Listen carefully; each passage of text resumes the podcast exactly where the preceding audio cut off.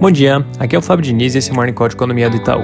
Começando pelos Estados Unidos, hoje vai sair o payroll, que é aquele relatório mensal de criação de empregos. Nossa expectativa é que o relatório mostre uma criação de 100 mil novos empregos, um pouco abaixo da mediana das expectativas do mercado, que é de 195 mil. A divulgação vai ser agora às 10h30.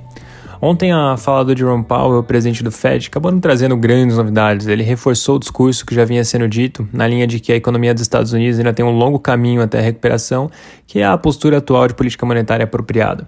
Existia alguma expectativa de que ele mostrasse uma preocupação maior com a abertura da curva de juros, mas isso acabou não se materializando e ele seguiu na linha de que um aperto adicional de condições financeiras preocuparia.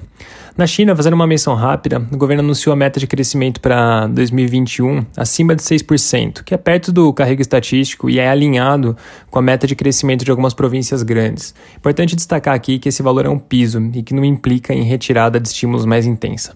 No Brasil, o Senado concluiu a votação da PEC emergencial sem grandes novidades. O texto aprovado no segundo turno foi o mesmo e o único destaque, que retirava o limite estabelecido de 44 bilhões para a renovação do auxílio emergencial, foi rejeitado. Com isso, o foco agora vai para a Câmara dos Deputados. O noticiário relata que a expectativa é que a votação aconteça diretamente em plenário, sem precisar passar pela CCJ e pela comissão especial, como seria o rito tradicional. A ideia até o momento é votar os dois turnos na quarta que vem. Em seguida, o governo deve enviar a medida provisória com renovação do auxílio. Provavelmente vão ser quatro parcelas no valor de 250 reais. Para mulheres com filhos, esse valor deve ser de 375 e para famílias de uma única pessoa de 150. Assim como foi no Senado, é importante a gente acompanhar como as discussões em torno do texto evoluem para ter uma noção mais clara se esse prazo de fato é factível.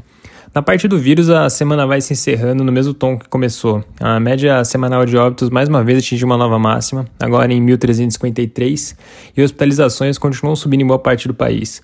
No estado de São Paulo, por exemplo, a ocupação de TI já atinge 77%, sendo 79% na capital. Lembrando que a partir de amanhã o estado inteiro retorna à fase vermelha, que só permite funcionamento de serviços essenciais.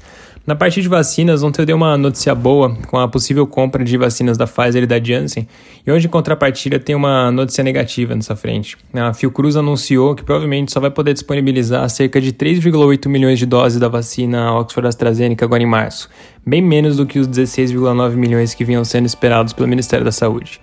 Na parte de dados, agora às 9 vai sair a produção industrial do mês de janeiro, a gente espera uma pequena alta de 0,2% no mês, abaixo do 0,4% da média das expectativas do mercado. Na variação anual, a gente espera uma alta de 1,6%, mediana a expectativa do mercado é de 2%. É isso por hoje, um bom dia e um bom final de semana.